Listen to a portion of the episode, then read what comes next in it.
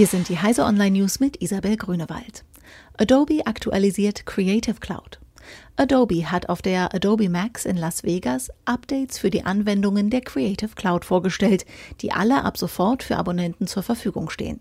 Zusätzlich zu den großen Umwälzungen bei Lightroom und den Neuerungen bei Photoshop bekommen Nutzer von Illustrator und Premiere Pro neue Funktionen.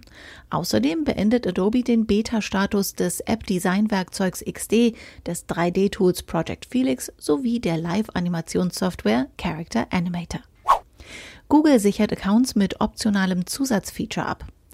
Sicherheitsmechanismen wie hardwarebasierte Zwei-Faktor-Authentifizierung und die Beschränkung des Datenzugriffs durch Drittanbieter sollen Google-Konten künftig sicherer machen. Zielgruppe sind Journalisten, Wirtschaftsführer oder Wahlkampfteams, die einem erhöhten Risiko für gezielte Online-Angriffe ausgesetzt sind. Der Service ist gratis, erfordert aber zusätzliche Hardware. ZTE präsentiert Android-Smartphone mit Klappdisplays.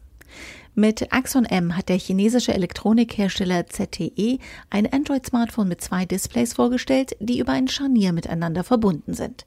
Die Bildschirme lassen sich zu einem großen Display mit Steg in der Mitte aufklappen. Anwendungen wie Spiele, Media Player oder Apps nutzen dann zur Darstellung die beiden miteinander verbundenen Displays. Siri ist der dümmste Digital Assistant. Maschinen werden intelligenter, aber wie schlau sind sie wirklich schon?